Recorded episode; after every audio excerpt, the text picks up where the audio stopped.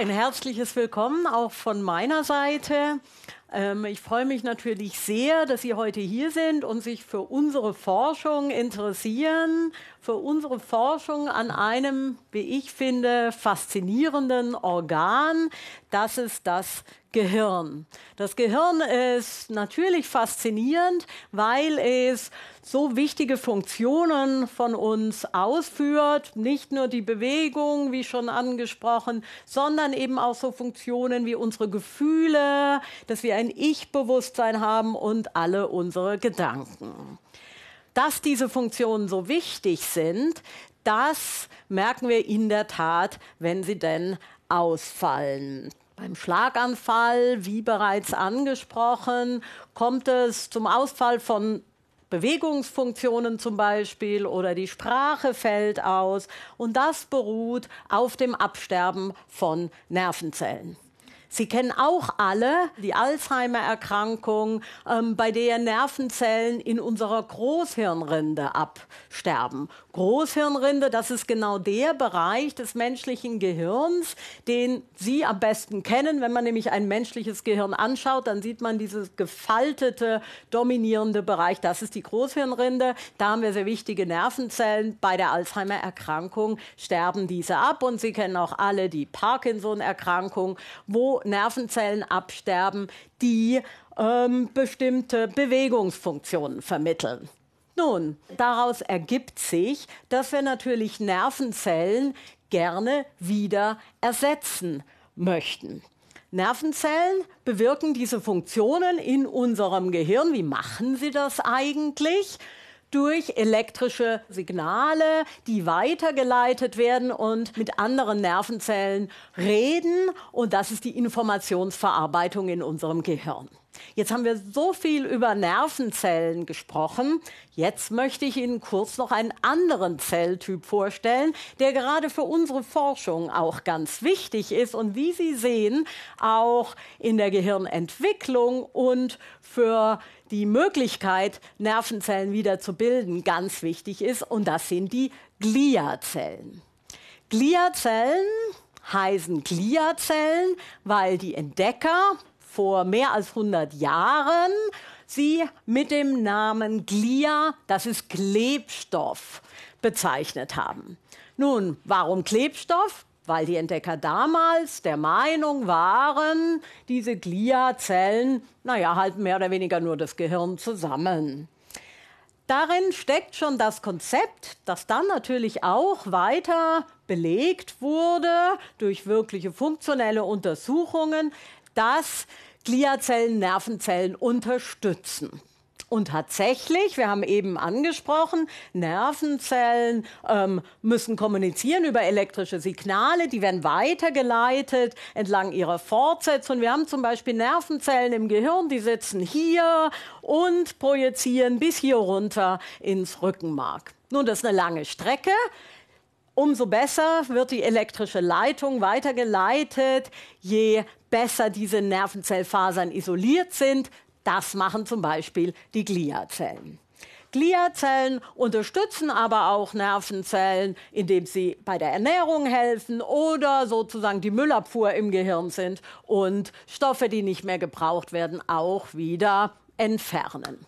So, jetzt sind Sie schon Experten, jetzt wissen Sie, wir haben Nervenzellen und Gliazellen und jetzt wollen wir uns aber der Frage widmen, wie können wir verstehen, wie Nervenzellen gebildet werden? Warum werden sie nicht mehr gebildet, wenn wir eine Gehirnverletzung haben oder diese Alzheimer-Erkrankung? Und wie können wir dieses Problem vielleicht lösen? Nun, genau deshalb beschäftigen wir uns mit der Entwicklung des Gehirns. Logischerweise werden während der Entwicklung des Gehirns alle Nervenzellen und auch alle Gliazellen gebildet. Das heißt, wir können da sehr gut untersuchen, wie Nervenzellen gebildet werden und können dann versuchen, diese Mechanismen wieder auszulösen, wenn wir sie brauchen, nämlich nach Gehirnverletzung.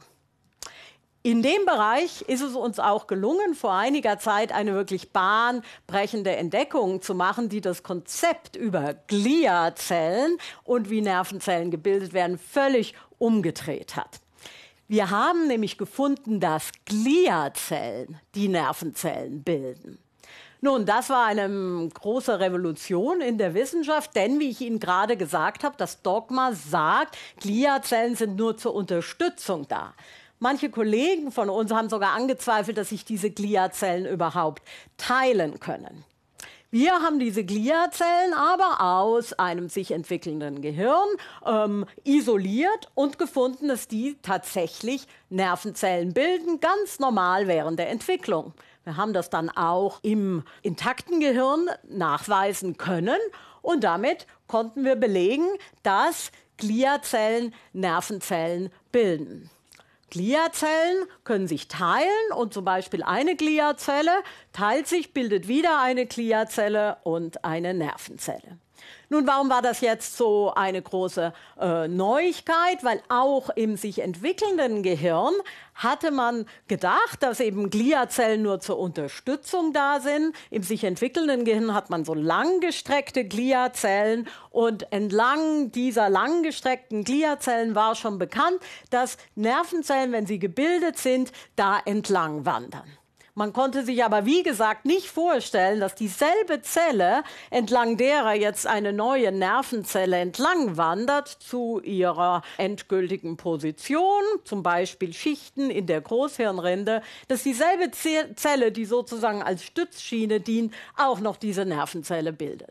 Aber wie gesagt, das haben wir gefunden und das war nicht nur wichtig, weil ähm, wir jetzt sagen können, Gliazellen bilden Nervenzellen, sondern weil uns das natürlich auf die Idee gebracht hat, na ja, wir haben ja auch im ausgereiften Gehirn Gliazellen, davon hatte ich Ihnen ja schon berichtet, diese Ernährungszellen und Isolationszellen und so weiter. Und wir könnten ja dann vielleicht diese ausdifferenzierten Gliazellen dazu anregen, wieder Nervenzellen zu bilden. Und genau darüber werde ich Ihnen jetzt auch gleich berichten. Ich möchte aber zuerst vielleicht noch einen Gedanken aufgreifen, der vielleicht jetzt in manchen Gehirnen hier umeinander geistert, nämlich die Frage nach den Stammzellen. Sie haben ja alle schon von Stammzellen gehört und Sie fragen sich jetzt vielleicht, ja, was redet die da von Gliazellen? Es gibt doch die Stammzellen und mit den Stammzellen können wir doch die Nervenzellen wieder ersetzen. Wie passt das alles so zusammen? Völlig richtig. Es gibt Stammzellen. Stammzellen per Definition sind Zellen, die alle Zellen eines Organes bilden können. Nun, dementsprechend, die radialen Gliazellen, von denen ich gerade berichtet habe, das sind die Stammzellen des Gehirns während der Entwicklung, die embryonalen neuralen Stammzellen. Wunderbar. Was ist mit den adulten Stammzellen? Im Gehirn gibt es auch adulte neurale Stammzellen. Das bedeutet, diese können Nervenzellen und Gliazellen bilden die Zellen eines Organs, dem, in dem Gehirn eben. Nur leider, und sonst hätten wir diese Probleme gar nicht, die wir eingangs besprochen hatten, nur leider können sie das eben nur in wenigen Bereichen des Gehirns, denn in den meisten Bereichen des Gehirns haben wir gar keine Stammzellen mehr.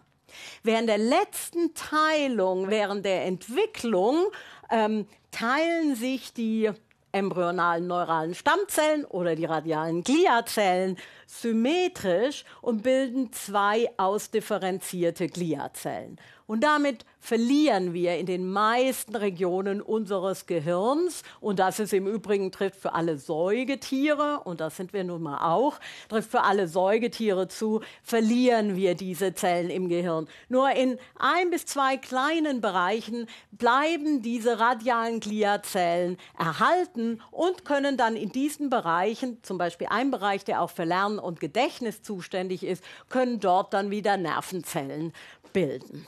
Es gibt übrigens andere Wirbeltiere, da sind diese Stammzellen sehr weit verbreitet noch, auch im erwachsenen Zustand. Und das erklärt sich auch ganz leicht, zum Beispiel Fische, Fische wachsen zeitlebens, dementsprechend wächst auch das Gehirn zeitlebens und dementsprechend bleiben die Stammzellen zeitlebens in vielen Regionen erhalten und können Nervenzellen bilden und alles, was gebraucht wird und Fische können ihr Gehirn regenerieren. So, nun wir können es nun leider nicht, wie wir schon festgestellt haben. Es kommt zu funktionellen Ausfällen, Nervenzellen sterben ab. Wie können wir sie ersetzen? Nun kennen Sie bereits fast die Antwort darauf. Wir können jetzt differenzierte Gliazellen im Gehirn eines erwachsenen Säugetiers wieder zur Bildung von Nervenzellen anregen, indem wir Faktoren in diese ausdifferenzierten Gliazellen einbringen, die wir während der Entwicklung des Gehirns identifiziert haben und die natürlich auch viele Kollegen mit identifiziert haben. So ist es uns tatsächlich gelungen, nach Gehirnverletzung solche ausdifferenzierten Gliazellen wieder in Nervenzellen umzuwandeln.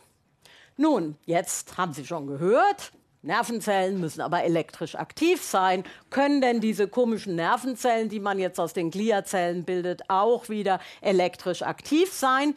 Ja, das können sie. Das wissen wir schon. Aber wir wissen natürlich noch nicht alles.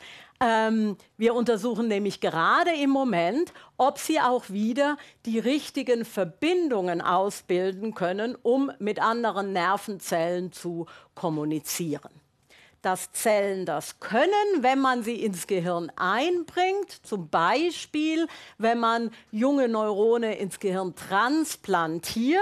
Das wird ja auch bei einigen Erkrankungen eingesetzt. Das haben wir gerade letztes Jahr gezeigt. Im Prinzip können also neue junge Nervenzellen auch im ausgewachsenen Gehirn sich wieder völlig richtig verknüpfen.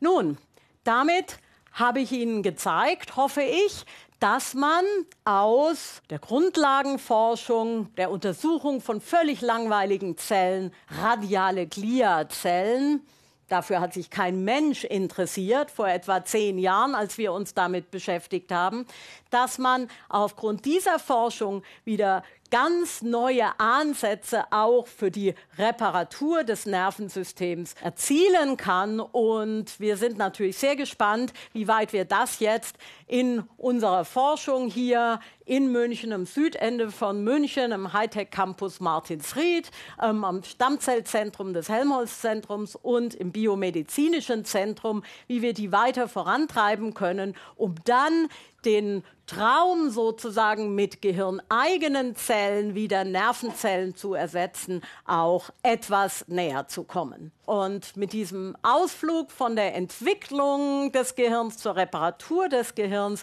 ähm, möchte ich mich bei Ihnen für Ihre Aufmerksamkeit bedanken. Herzlichen Dank.